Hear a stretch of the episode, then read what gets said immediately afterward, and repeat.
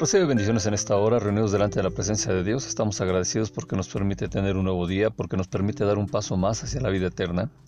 Y es en este caminar a la vida eterna que nosotros leemos la palabra de Dios y leemos ahí los personajes que han caminado de la mano de Dios en este peregrinar por este mundo y de aquí han llegado a la vida eterna, como es el caso de Moisés, que lo vemos que está eh, en el Antiguo Testamento, que guía al pueblo de Israel, lo saca de la esclavitud de Egipto, lo lleva a la vida, a la tierra prometida, y después lo vemos en el Nuevo Testamento platicando con eh, nuestro Señor Jesucristo junto con Elías. Elías, un profeta también que estuvo en este mundo, en esta tierra, y ahí cuando nuestro Señor Jesucristo está platicando con Moisés también está Elías. Así que esa vida eterna es la que nos interesa a nosotros que eh, vayamos muchas personas que vayamos a esa vida eterna y que no suene extraño, raro a nosotros el hecho de, que nos hablen de la vida eterna. Tristemente de estas cosas no se hablan en las congregaciones y tenemos que estar eh, teniendo nosotros que hablar de esto para que el enemigo no gane espacio y nos haga eh, tomar una mala decisión en cuanto al caminar a la vida eterna. Así que te invito a que vayamos al libro del Éxodo, capítulo 34, verso 1 en adelante, y leamos a continuación. Y el eterno Dios dijo a Moisés, alízate dos tablas de piedra como las primeras y escribiré sobre esas tablas las palabras que estaban en las tablas primeras que quebraste. Prepárate, pues, para mañana y sube de mañana al monte de Sinaí y preséntate ante mí sobre la cumbre del monte. Y no suba hombre contigo, ni parezca alguno en todo el monte, ni ovejas, ni bueyes pascan delante del monte. Y Moisés alisó dos tablas de piedra como las primeras, y se levantó de mañana y subió al monte Sinaí como le mandó el Señor, y llevó en su mano las dos tablas de piedra, y el eterno Dios descendió en la nube y estuvo allí con él, proclamando el nombre del Eterno. Y pasando el Eterno por delante de él, proclamó, Señor, Señor fuerte, misericordioso y piadoso, tardo para la ira y grande en misericordia, y verdad, que guarda misericordia a millares, que perdona la iniquidad de la rebelión y del pecado, y que da, y que de ningún modo tendrá por inocente al malvado, que visita la iniquidad de los padres sobre los hijos y sobre los hijos de los hijos hasta la tercera y cuarta generación. Entonces Moisés apresurándose bajó la cabeza hacia el suelo y adoró, y dijo, Si ahora, Señor, he hallado gracia en tus ojos, vaya ahora el Señor en medio de nosotros, porque es un pueblo de dura cerviz, y perdona nuestra iniquidad y nuestro pecado, y tómanos por tu heredad. Y el Eterno le contestó, He aquí, yo hago pacto delante de todo tu pueblo, haré maravillas que no han sido hechas en toda la tierra, ni en nación alguna y verá todo el pueblo en medio del cual estás tú la obra del Eterno, porque será cosa tremenda la que yo haré contigo. Guarda lo que te mando hoy. He aquí yo hecho de delante de tu presencia al amorreo, al cananeo, al eteo, al fereceo, al ebeo, al jebuseo. Guárdate de hacer alianza con los moradores de la tierra donde has de entrar, para que no sean tropezadero en medio de ti. Derribarás sus altares y quebrantarás sus estatuas y cortarás sus imágenes de acera, porque no te has de inclinar a ningún otro Dios, pues el eterno Dios, cuyo nombre es celoso, Dios celoso es. Por tanto, no te harás alianza con los moradores de aquella tierra, porque fornicarán en pos de sus dioses y ofrecerán sacrificios a sus dioses, y te invitarán y comerás de sus sacrificios, o tomando de sus hijas para tus hijos y fornicando sus hijas en pos de sus dioses, harán fornicar también a tus hijos en pos de los dioses de ellas. No te harás dioses de fundición. La fiesta de los panes sin levadura guardarás, Siete días comerás pan sin levadura, según te he mandado, en el tiempo señalado del mes de Abid, porque en el mes de Abid saliste de Egipto. Toma primer nacido, mío es, y de tu ganado todo primogénito de vaca o de oveja que sea macho, pero redimirás con cordero el primogénito del asno, y si no lo redimieres quebrarás su cerviz. Redimirás todo primogénito de tus hijos, y ninguno se presentará delante de mí con las manos vacías. Seis días trabajarás, mas en el séptimo día descansarás, aún en la arada y en la siega descansarás. También celebrarás la fiesta de las semanas, la de las primicias, de la siega de trigo y la fiesta de la cosecha a la salida del año. Tres veces en el año se presentará todo varón tuyo delante del Señor el Eterno Dios de Israel, porque yo arrojaré a las naciones de tu presencia y ensancharé tu territorio, y ninguno codiciará tu tierra cuando subas para presentarte delante del Eterno Dios tres veces al año. No ofrecerás cosa leudada junto con la sangre de mi sacrificio, ni se dejará hasta la mañana nada del sacrificio de la fiesta de Pascua. Las primicias de los primeros frutos de tu tierra llevarás a la casa del Eterno tu Dios. No cocerás el cabrito en la leche de su madre. Y el Eterno Dios dijo a Moisés, Escribe tú estas palabras, porque conforme a estas palabras he hecho pacto contigo y con Israel. Y él estuvo allí con el eterno Dios cuarenta días y cuarenta noches, no comió pan ni bebió agua y escribió en tablas la palabra del pacto, los diez mandamientos. Y aconteció que descendiendo Moisés del monte Sinaí con las dos tablas del testimonio en su mano, al descender del monte, no sabía Moisés que la piel de su rostro resplandecía, después que hubo hablado con Dios. Y Aarón y todos los hijos de Israel miraron a Moisés, y he aquí la piel de su rostro era resplandeciente y tuvieron miedo de acercarse a él. Entonces Moisés los llamó y a Aarón y a todos los príncipes de la congregación volvieron a él y Moisés les habló. Después se acercaron todos los hijos de Israel a los cuales mandó todo lo que el Señor le había dicho en el monte Sinaí. Y cuando acabó Moisés de hablar con ellos, puso un velo sobre su rostro. Cuando venía Moisés delante del Eterno para hablar con él, se quitaba el velo hasta que salía, y saliendo, decía a los hijos de Israel lo que le era mandado. Y al mirar los hijos de Israel el rostro de Moisés, veían que la piel de su rostro era resplandeciente, y volvía Moisés a poner el velo sobre su rostro hasta que entraba a hablar con Dios. Así que esta hermosa palabra de Dios tiene que ver ahora con que se ha renovado el pacto y este, esta renovación del pacto tiene que ver con esta bendición importantísima de que Dios vuelve a caminar con su pueblo. Fíjate que eh, en estos días tuve problemas para que en la plataforma se pudieran escuchar las predicaciones y eh, pues para mí era algo triste, algo desesperante el que no pudiera estar predicando, el estar dando el mensaje. Y esto es algo que me hace pensar ahorita precisamente en la situación que estaba teniendo Moisés delante de la presencia de Dios. Por un lado, Moisés, que llevaba al pueblo, eh, era presionado por el pueblo y por otro lado, Dios le había dicho que ya no iba a caminar con, con en medio del pueblo y que él iba a mandar a otro ángel para que caminara con ellos y si pecaban no fuera tan duro y así no los exterminará Dios. Así que eh, Dios entonces está diciéndole a Moisés, lábrate dos tablas de piedra como las primeras y escribiré sobre ellas las palabras que estaban sobre las primeras tablas que has roto. Y Dios le dice, Estate preparado para la mañana y subirás en la mañana al monte Sinaí y te pararás ante mí allí sobre la cima de la montaña. Y aquí ya estaba teniendo Moisés una oportunidad para el pueblo, ya estaba teniendo eh, el perdón de Dios para lo que era precisamente el que Dios anduviera con ellos.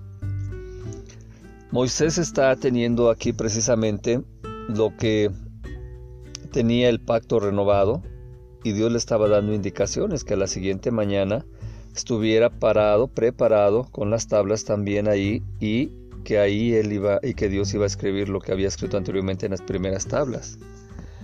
Con esta estamos hablando que era la tercera vez que subió Moisés al, monte. Desafortunadamente en las traducciones que tenemos se da la situación en la cual no estamos teniendo las veces que Moisés subió ahí al monte, pero con esta sería la, la tercera. La primera es cuando sube, delante de la presencia de Dios, el pueblo está abajo. Después baja y el pueblo ha hecho el becerro de oro, ha pecado. Y entonces Moisés vuelve a subir y se presenta delante de la presencia de Dios. Se renueva el pacto, baja Moisés y le dice al pueblo que está renovado el pacto y Dios le dice que prepare otras dos tablas para que en ellas escriba eh, lo que había escrito anteriormente y que suba al monte. Así que ahí es la tercera vez que está Moisés subiendo al monte Sinaí. Y esto es muy importante que estemos entendiendo nosotros. Y ahí estuvo otros 40 días. Así que Moisés delante de la presencia de Dios tiene que sufrir una transformación, tiene que estar eh, delante de esa presencia divina teniendo cambios. Y así vemos cómo es que Moisés está ahí eh, preparado en la cima de la montaña. Él está eh, ya de, madrugando de mañana Moisés subiendo al monte, como se lo ordenó nuestro eterno Dios. Y así está viendo él que desciende el honor del Eterno en una nube y se paró con él allí y proclamó el nombre del Eterno. Eso es muy importante que nosotros estamos delante de la presencia de Dios. Fíjate, por ejemplo, en estos momentos de pandemia, de, enfermedades, de muertes, aquellos que están alejados de Dios no quieren saber nada de Dios y le reclaman a Dios que eh, por qué se ha llevado a sus seres queridos. Pero también aquellos que estamos delante de la presencia de Dios y que estamos agradecidos con Dios, cuando Dios nos habla, cuando Dios nos muestra una persona que va a salvarse, que nos dice que oremos por alguien, para nosotros es un regocijo, para nosotros es un honor, es algo hermosísimo el que estemos viendo allí a nuestro eterno Dios, el que nos esté hablando. Y aquí viene una de las oraciones más hermosas que están en la Biblia, en la palabra de Dios, en la Torah también. Vemos aquí como Moisés está ahí viendo a la gloria de Dios y Moisés empieza a decir, el eterno, el eterno, Dios misericordioso, clemente, paciente, benévolo y veraz, guarda el favor para miles, soporta la iniquidad, el delito y el pecado, y limpia al arrepentido, no deja impune al que no se arrepiente Toma en cuenta el pecado de los padres sobre los hijos, sobre los hijos de los hijos hasta la tercera y hasta la cuarta generación. Así que Moisés se apura, se inclina en la tierra, y así inclinado, dice estas otras palabras, y por favor he encontrado gracia en tus ojos, oh mi Señor. Vaya por favor, mi Señor, en nuestro interior, porque es un pueblo de dura cerviz, y disculparás nuestro pecado y nuestra falta, y nos darás la heredad. Así que esa oración hermosísima que, estamos eh, leyendo, pues es una oración de agradecimiento porque se ha renovado el pacto, porque Dios está otra vez caminando con su pueblo y en ese caminar ahí Moisés está muy contento, está muy alegre. Así que vemos cómo está Dios indicándole a Moisés cómo van a hacer las cosas. Y ahí está Moisés teniendo esta situación importante.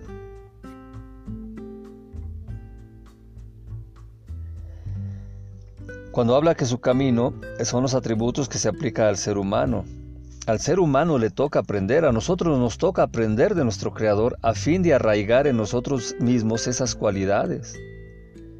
Nosotros tenemos que estar viendo que cuando se repite el nombre del Eterno, el Eterno es, estamos viendo que significa que antes y después de que el ser humano peca, Dios es el mismo. ¿Cuántas veces hemos pecado y nosotros estamos esperando el perdón de Dios? Y así nosotros vemos que eh, cuando estamos pecando, antes y después Dios es el mismo. Es increíble este Dios que tenemos nosotros, amados, amadas, que estamos viendo ahí como Dios antes de pecar nos dice que no pequemos. Después de pecar nos dice que Él sigue ahí y nos dice que nos ama, que nos acerquemos otra vez a Él. Y eso es porque Dios es inmutable. Pero el ser humano, nosotros somos, cuando el prójimo eh, le falta cambiar la actitud y el sentimiento hacia Dios. Si nosotros pecamos, nos escondemos como Adán y Eva. Ay, desobedecimos y ahora vamos a escondernos. Es que oímos que venías, ¿dónde estás tú? Le dice Dios y Adán y River. Es que tú, eh, oímos que tu voz y tuvimos miedo. Y nos escondimos porque estamos desnudos. ¿Quién te dijo a ti que estabas desnudo?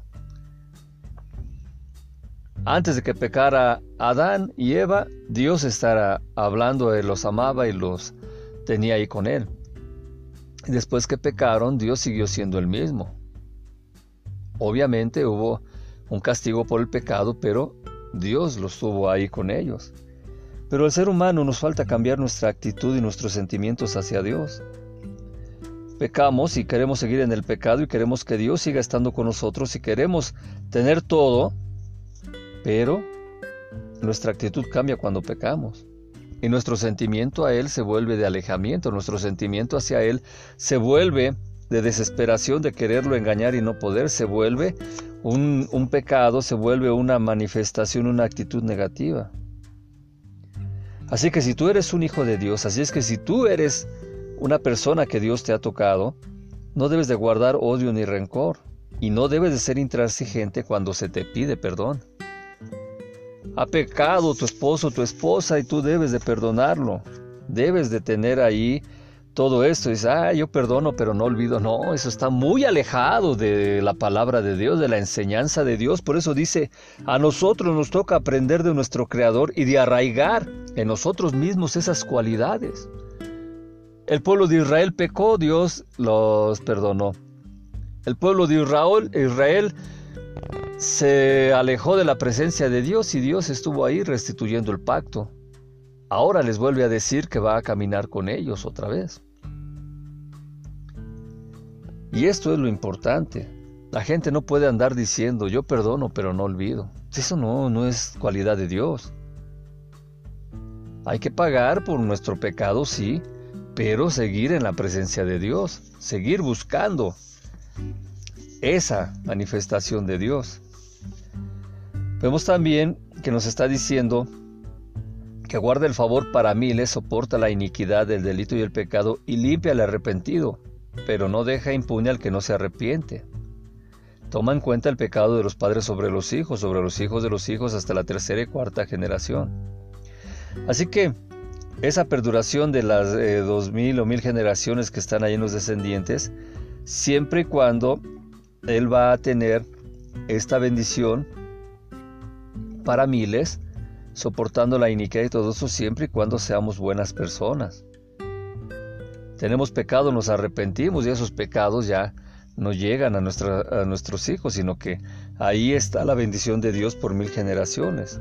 Nosotros nos arrepentimos del pecado, nos limpia y nos arrepentimos de ese pecado, Él está limpiándonos, Él está contento con nosotros. Pero de aquellos que no se arrepienten, aquellos no deja impunes. Y esos que no se arrepienten de su pecado son los que tienen castigo de Dios.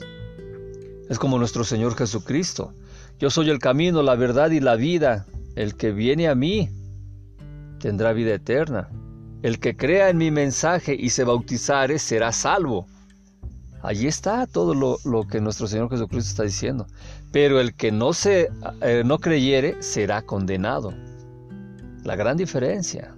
Dios y Jesucristo hablan de lo mismo. Dios y Jesucristo nos dan la vida eterna. Dios y Jesucristo perdonan nuestros pecados y ellos nos ayudan. Así es que, ¿quiénes somos nosotros para no perdonar? Cuídate de no concertar pacto con los habitantes de la tierra donde tú vas hacia ella, porque tal vez será una trampa en tu interior. Sino a sus altares derribarás, a sus monumentos devolverás y a sus aceras talarán. He aquí no te inclinarás a ídolo extraño, porque el Eterno celoso es su nombre, Dios celoso es Él. Y esto es algo muy importante, vuelve a hablar de la idolatría. Los cananitas eran muy idólatras, ya veíamos cómo viene toda esa descendencia de Can, Canán, Cananita, Cananeo. Y así se va dando esta situación.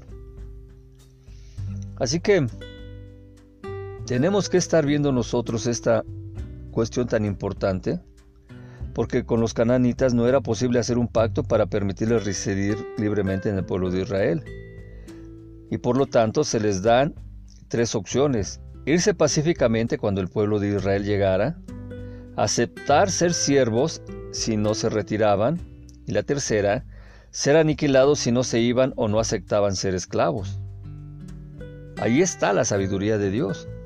Dios ya había prometido esa tierra a Abraham, Isaac y Jacob, y ahí había habitado esas otras personas. Y ahí donde ellos habitaron, eh, por eso es el problema entre los árabes y los israelitas, porque ellos dicen es que esta era nuestra tierra y ustedes vinieron y, se posicionaron en ella y la quitaron. No, el dueño de la tierra es Dios, el dueño de la tierra la había prometido para el pueblo de Israel, pero mientras tanto llegaron eh, ahí la gente a habitar esos lugares, los, los cananeos. Así que ahora se les daban esas tres opciones. Irse pacíficamente cuando llegara el pueblo de Israel, aceptar ser siervos si no se retiraban, o la tercera, ser aniquilados si no se iban o no aceptaban ser esclavos. Cuando está hablando de que no se inclinarán delante de los altares de acera, de los monumentos se inclinarán tampoco, y tendrán que derribar los altares y talar las aceras, se refiere a que muchas veces se ha confundido con acera, que era eh, una diosa pagana, pero en realidad acera, acera, era un árbol que se plantaba con la finalidad de adoración pagana. Acera ya después se escribe sin H, mientras que aquí Asherah se escribe A-S-H-E-R-A con acento en la Asherah, y ese es un árbol que se plantaba con la finalidad de adoración pagana. A diferencia, por ejemplo, de cuando Jacob llega a Egipto y allá está plantando ese árbol eh, con el cual no conocían los egipcios, él lo estaba haciendo porque era una madera fuerte, porque era una madera que para llegar a obtener la madera bonita, pues esa madera tenía que estarse eh, trabajando porque tenía eh, también ahí espinas. Entonces, esta es una de las cosas importantes que, eh, de las indicaciones que se le dieron al pueblo que tenían que estar haciendo las cosas de, de esta madera que, estaba teniendo ahí tan, tan importante. Y así eh, la manera de que Jacob la fue a sembrar era con el fin de que ellos tuvieran también conocimiento de esa madera.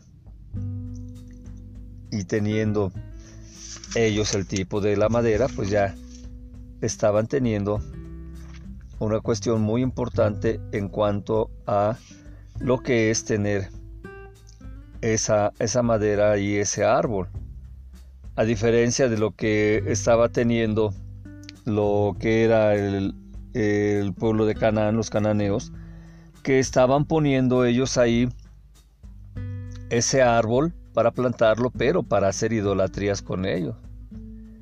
Así que la madera de acacia que fue a, sembrar Jacob a Egipto, el árbol de acacia que fue a sembrar a Egipto, pues era con el fin de que toda esa madera iba a servir para el altar y la presencia de Dios.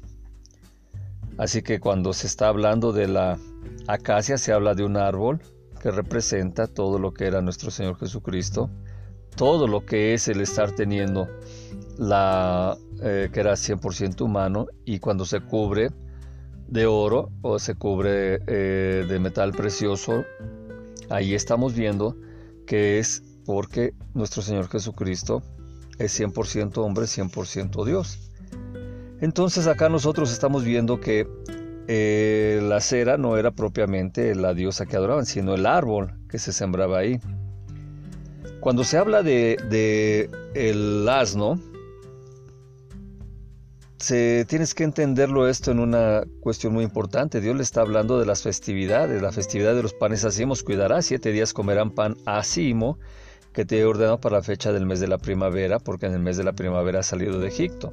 Ya habíamos explicado eso. Todo el que abre matriz es para mí, también el de todo tu ganado que sea macho, el primogénito de un toro o un cordero. Y el primogénito de un asno rescatarás con un cordero, pero si no lo rescatas, lo desnucarás. Todo primogénito de tus hijos rescatarás, y no se mostrarán delante de mí vacíos. Y eso es muy importante porque cuando se habla de el asno, y que no era un animal propiamente que estuviera ahí eh, para ser ofrecido como primogénito, se tenía que cambiar el asno por un cordero o por algún otro, eh, una vaca. Pero aquí también vemos eh, la esencia del asno, del burro que conocemos aquí en México. Los burros a veces les habla, les ordena si no te hacen caso, los golpea si no te hacen caso. El burro del profeta Balán, ya también vemos cómo está eh, teniendo esa situación. Entonces ahora vemos nosotros que los burros también son duros. ¿Por qué se le quiebra, se desnuca al burro? Porque el burro es su cabeza, su cuello es testarudo. Tú lo jalas para un lado y te tira para el otro. Tú lo quieres levantar y él te baja la cabeza y no lo mueve. Entonces, eso significa rebeldía. Por eso es de que, a diferencia de lo que era el primogénito de un toro o de un cordero, son más nobles, mientras que el asno no. El carácter del asno es precisamente eso, entonces no puede haber rebeldía en una ofrenda para Dios. Y por eso también le está diciendo que no se pueden presentar a los hijos en las tres fiestas que le está ordenando Dios, no pueden visitar a Dios, no pueden ir a su lugar santo con las manos vacías, tienen que llevar ofrendas. Por eso es de que cuando vamos a los templos, ahí tenemos que llevar nuestra ofrenda. No podemos ir de manos vacías, ya sea de animales, ya sea de alimentos, ya sea de líquidos. Hoy en día se dan los diezmos, pero no podemos ir de manos vacías a la casa de Dios. Los siervos de Dios siempre tienen necesidades de algo. El templo de Dios siempre tiene necesidad de estar artesonado, de estar pagándose las cuentas que, que se generan por estar usando esos edificios.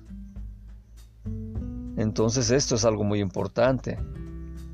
Dice Dios, la festividad de las semanas harás para ti, con las primicias de la siega del trigo y la festividad de la recolección en la vuelta del año. Eso es muy interesante. Aquí estaba refiriéndose primero a la fiesta de las cabañas, Sukkot, que ya habíamos eh, explicado. Cuando habla en la vuelta, aquí se está hablando a la posición del sol en los equinoccios, cuando el sol va sobre la línea del ecuador y los solsticios que eh, está el sol está en sus posiciones extremas.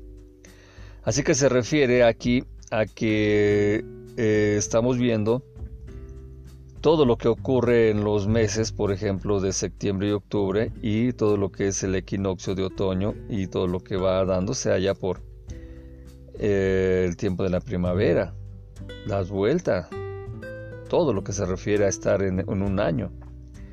Entonces, todo esto se debe de guiar eh, con esa sabiduría de las estaciones. En el principio, si recuerdas, dice Dios que hizo las estaciones y que éstas sirven para que nosotros nos guiemos por ellas. Hay algo importante, sucede que vas a, estar en las tres peregrinaciones. Fíjate que cuando hablamos de peregrinaciones, inmediatamente pensamos en el pueblo católico y pensamos que eso, eh, allá la peregrinación que hicieron, la peregrinación tal o cual cosa, bueno, ellos van a, ahí tienen templos y le ponen nombres de, de santos. ¿no? De hombres. Pero en realidad lo que debe de ser es de ir a visitar a Dios a su templo. Así que aquí Dios está diciendo, tres veces en el año se mostrarán todos tus varones delante del Señor el eterno Dios. Y así está hablando de esas tres veces de que se deben de presentar ahí delante de la presencia de Dios. Eso es una peregrinación. Tres veces te presentarás delante de Dios, tres veces caminarás, tres veces peregrinarás hacia la casa de Dios. Así que, por ejemplo, veo que hay peregrinaciones, pero en el pueblo de Israel también se da ese caminar, esa peregrinación hacia el templo. Los árabes también hacen su peregrinación allá para estar viendo ahí. Pero visitar a Dios es ese peregrinar, es ese caminar por este mundo para ir a la presencia del templo de Dios. Y esto es algo importante. Así que Dios le dice a Moisés, Dijo el Eterno a Moisés, escribe para ti estas palabras, porque de acuerdo con estas palabras concerté contigo y con Israel el pacto. Así que estuvo allí eh, con el Eterno 40 días y 40 noches, alimento no comió y agua no bebió, y escribió sobre las tablas las palabras del pacto, los diez mandamientos. Así que a lo mejor también piensas eh, que esto de estar en la presencia de Dios, el tiempo es diferente, el tiempo no camina o no sentimos que camina el tiempo cuando estamos en el tiempo de la oración.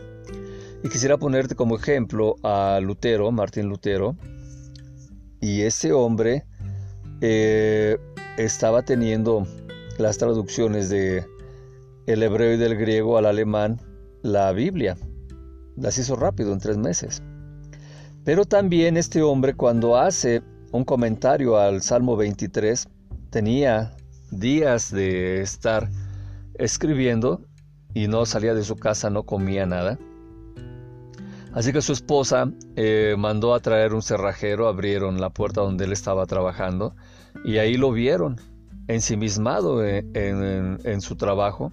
Entraron ellos, pero él ni, ni, se movió ni cuenta eh, se dio de que habían entrado y habían salido, porque él estaba en ese tiempo con Dios. Así que esto mismo sucede también con Moisés. 40 días estuvo delante de la presencia de Dios, 40 noches, no comió alimento y no bebió agua. Así que esto es muy importante. ¿Qué sucede cuando estamos delante de la presencia de Dios? Esto es hermoso. El resplandor de Moisés en su rostro. Así que sucedió que cuando Moisés descendió del monte Sinaí con las dos tablas del testimonio en la mano, Moisés no supo que resplandecía la piel de su rostro por haber hablado con él el Eterno. Así que vio a Aarón y todos los hijos de Israel a Moisés y he aquí que él resplandecía la piel en su rostro. Y tuvieron miedo de acercarse a él. Llamó a ellos Moisés, regresaron hacia él Aarón y todos los príncipes de la congregación y habló Moisés con ellos. Después de esto se acercaron los hijos de Israel y les ordenó todo lo que había hablado el Eterno con él en el monte Sinaí. Terminó Moisés de hablar con ellos y puso sobre su rostro un velo, dice la traducción eh, al, español. El significado eh, de velo que tenemos en la Torah significa una máscara. Así que cuando venía Moisés delante del Eterno para hablar con él, él retiraba la máscara hasta que terminaba de hablar con el Eterno, hasta que salía. Y cuando salía hablaba las cosas a los hijos de Israel de lo que le fue ordenado. Los hijos de Israel veían el rostro de Moisés que resplandecía la piel del rostro de Moisés, y entonces volvía Moisés a poner la máscara sobre su rostro hasta que iba a hablar con Dios. Entonces es muy importante que nosotros estemos entendiendo esto también. Hay veces que la gente nos dice, es que tu rostro es diferente, es que tu cara es diferente, es que eh, eh, tú se me figura luego que estás este como que te pareces a Jesucristo, como que tienes algo así. Entonces algo importante que ahí se está dando y es algo que Moisés le sucedió cuando vino con las segundas tablas, es decir, la tercera vez que bajó del monte, subió y bajó. Así que el pueblo de Israel tuvo miedo cuando se acordaron del pecado del becerro de oro ahí tuvieron miedo. Pero también no habían sentido miedo de lo que veían por encima del monte eh, cuando se le estaba dando la Torá. Pero como el pecado disminuye, el mérito de una persona ahora tenía miedo hasta del resplandor de Moisés. Pues cómo no, ese pueblo de Israel, testarudo, de dura cervix. Pecado tras pecado. Y ahí está. Pecaron con el becerro, tenían miedo. Pecaron con la presencia de Dios, tuvieron miedo. Pecaron cuando eh, bajó Moisés resplandeciendo. Ahí tuvieron miedo. Ahora hasta pensaban que seguían pecando ellos. La actitud que hablábamos hace rato de los que pecan. Entonces es muy importante esto que estaba pasando. Cuando estaba delante de la presencia de Dios, él luego bajaba y le enseñaba al pueblo de Israel lo que Dios le había ordenado. Y así Moisés permanecía sin la máscara y cuando terminaba de hablar con el pueblo de Israel se la colocaba nuevamente hasta que volvía a recibir esa meditación, ese mensaje de parte de Dios. Así que cuando las mujeres han pensado que deben de llevar velo a la congregación, el primero que usó velo en la Torá pues fue propiamente Moisés por una situación de la presencia y la gloria de Dios en su rostro. Eso mismo le sucedió a nuestro Señor Jesucristo cuando se habla en la transfiguración. Dicen que su rostro cambió. Ahí estaba Pedro, Juan. Y dice que vieron su rostro y que su rostro resplandecía. Que su luz le cegaba. Eso es estar en la presencia de Dios. Cuando vayas teniendo crecimiento espiritual vas a estar delante de la presencia de Dios y vas a estar viendo todo lo que Él te dice, todo lo que ahí estás eh, disfrutando de la presencia de Dios, no quieres salir de la presencia de Dios. Lutero era un hombre que decía, dos horas tenía que estar en la mañana en la presencia de Dios, porque si no, sentía que en, si no estaba esas dos horas mínimo delante de la presencia de Dios, en cualquier momento el enemigo podía meterle el pie, podía buscar la manera de hacerlo caer. Y así esos grandes siervos de Dios también están ahí teniendo esto. No debemos de idolatrarlos, no debemos de estar haciendo ahí alguna situación de honrarlos, de tener todo lo que sea quitar el lugar de Dios para poner a los hombres. Por eso es que Dios respecto de la idolatría decía que tenían que quitar todas las estatuas, todas las imágenes, tenían que quitar todo eso y que ni siquiera sus hijos se pudieran casar con las otras personas para que no fornicaran y los hicieran fornicar. Así que, pues hemos disfrutado de este tiempo, yo lo he disfrutado mucho, y por tanto te invito a que hagas esta oración conmigo. Repite, Padre Dios, eterno, Dios celoso, que nos amas hasta por mil generaciones, aquellos que nos hemos arrepentido, en esta hora agradezco el ejemplo de la vida de Moisés que me das, el ejemplo de la vida de mi Señor Jesucristo. Y es esa transfiguración a la cual aspiro, Padre Dios, que este cuerpo, cuando deje de funcionar, llegue a la vida eterna transformado.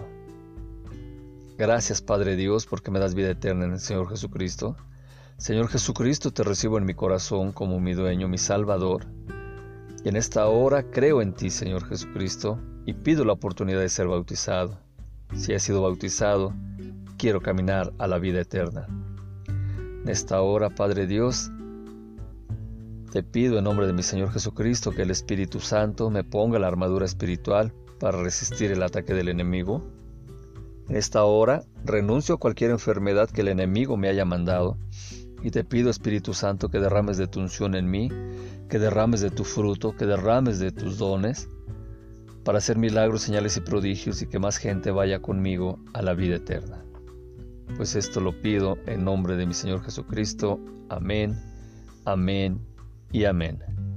Recibe bendiciones, que tengas un excelente día y si no nos vemos aquí, nos vemos en la vida eterna. Paz.